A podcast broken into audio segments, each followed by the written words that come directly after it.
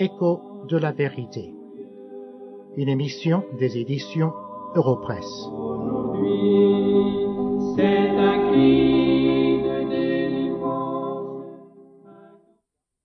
Dans quelques instants, je vais lire quelques versets de la Bible avec vous. Ces versets se trouvent dans le premier chapitre de l'évangile de Marc et les versets 16 à 20. Je vous invite à prendre votre Bible ou votre Nouveau Testament et à les lire avec moi.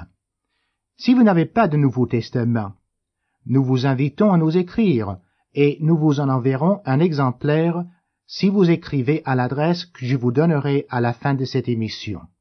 Mais en attendant, écoutez ce morceau de musique.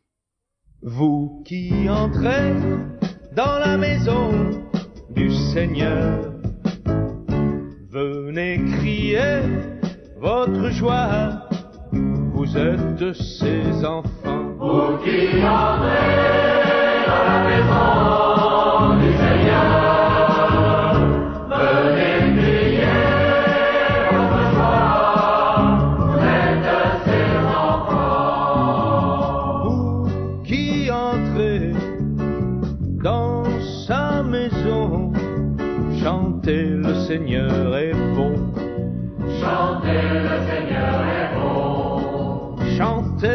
Seigneur est bon. Chantez le Seigneur est bon. Il s'est choisi un peuple et nous tous, nous sommes ses enfants. Vous qui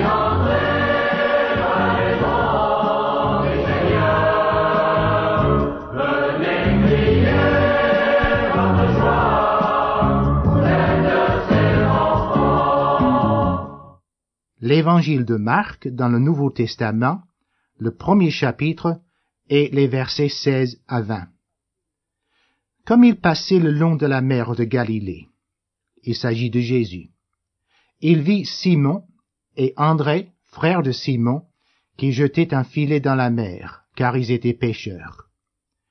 Jésus leur dit, Suivez-moi, et je vous ferai pêcheurs d'hommes. Aussitôt, ils laissèrent leur filet et le suivirent. Étant allé un peu plus loin, il vit Jacques, fils de Zébédée, et Jean, son frère, qui, eux aussi, étaient dans une barque et réparaient les filets. Aussitôt, il les appela, et laissant leur père Zébédée dans la barque avec les ouvriers, ils le suivirent. Ce passage concerne l'appel des premiers disciples. Notons tout d'abord aujourd'hui celui qui appelle. Ici, c'est le Fils de Dieu qui appelle les premiers ouvriers pour travailler dans son champ et fonder son Église. Les miracles, il y en avait dans la vie de Jésus. Mais ce qui nous étonne, c'est de constater que pour fonder son Église, le Seigneur Jésus se sert des hommes. Il aurait pu se servir des anges, mais il a choisi de se servir des hommes. L'apôtre Paul nous rappelle cela dans son épître aux Éphésiens, le chapitre 2 et le verset 20, où il écrit à une église déjà établie, Vous avez été édifiés sur le fondement des apôtres et des prophètes, Jésus-Christ lui-même étant la pierre angulaire. Au sujet de l'église, je voudrais vous dire deux choses. Premièrement, l'Église a été fondée par Christ lui-même, et nous ne devons pas nous en passer. Nous voyons ici dans ce passage les tout petits fondements de l'Église, et nous constatons qu'il était fondé par Christ lui-même qui a commencé à choisir les hommes pour en être des fondements humains, tandis que lui, il était le fondement divin et. Il y a beaucoup de gens qui pensent qu'ils peuvent être chrétiens chez eux et qui n'ont pas besoin de fréquenter une église. Mais je vous dis très clairement que c'est faux. L'église, c'est-à-dire la véritable communauté des croyants de Jésus-Christ, où la parole de Dieu est fidèlement annoncée, et notez bien que j'ai utilisé le mot fidèlement annoncée, cette église est nécessaire. Nous voulons vous encourager à vous affilier à une assemblée locale où la parole de Dieu est fidèlement prêchée. La deuxième chose que je voudrais vous dire au sujet de l'Église, c'est qu'elle est fondée sur les apôtres et les prophètes.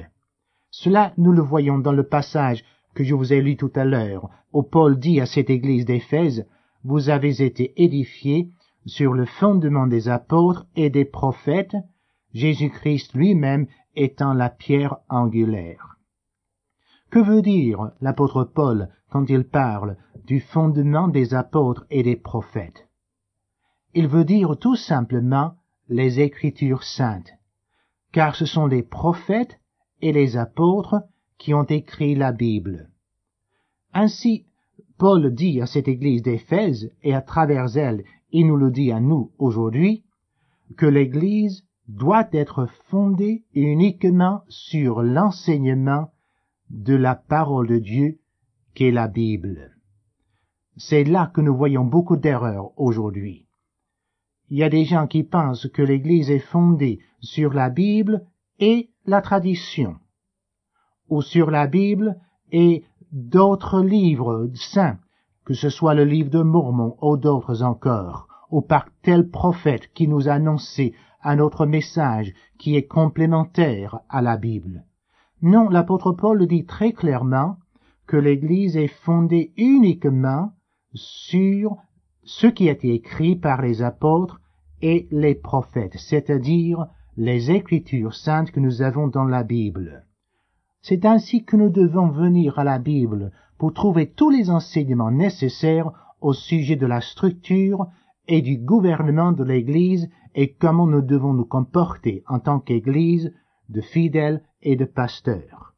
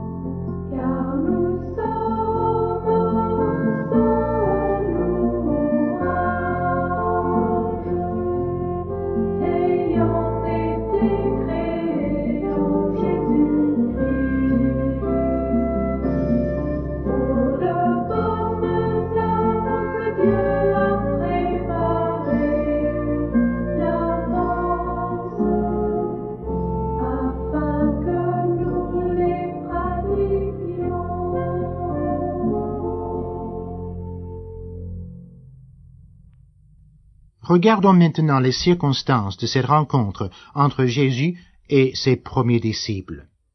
Nous lisons au verset 16 de ce premier chapitre de l'évangile de Marc. Comme il passait le long de la mer de Galilée, il vit Simon et André, frères de Simon. Et encore au verset 19, étant allé un peu plus loin, il vit Jacques, fils de Zébédée, et Jean son frère. En lisant ces deux passages, on pourrait très bien supposer que ces deux rencontres étaient des rencontres au hasard. Mais ce n'était pas du tout le cas.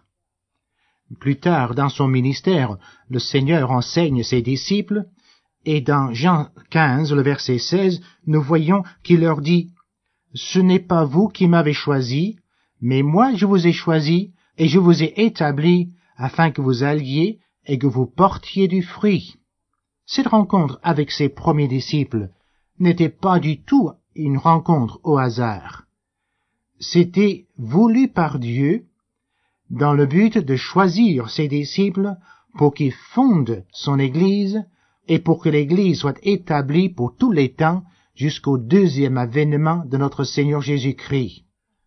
Les rencontres avec Dieu ne se font pas au hasard. Dieu est maître souverain et c'est lui qui se révèle aux hommes. L'apôtre Paul le dit d'une autre façon dans son épître aux Éphésiens, le premier chapitre et au verset 4, où il dit En Christ, Dieu nous a élus avant la fondation du monde. Si nous sommes enfants de Dieu, c'est parce qu'il nous a choisis en Christ avant la fondation du monde. Votre réponse, ce qui semble être votre choix, était voulu par Dieu. Nous ne sommes pas enfants de Dieu parce que nous choisissons Dieu, nous sommes enfants de Dieu parce qu'il nous a choisis en Christ avant la fondation du monde. Ainsi, si vous entendez la voix de Dieu aujourd'hui, s'il vous parle à travers cette émission, écoutez sa voix et répondez. Nous lisons dans l'Épître aux Hébreux, le chapitre 3 et le verset 7, Aujourd'hui, si vous entendez sa voix, n'endurcissez pas vos cœurs.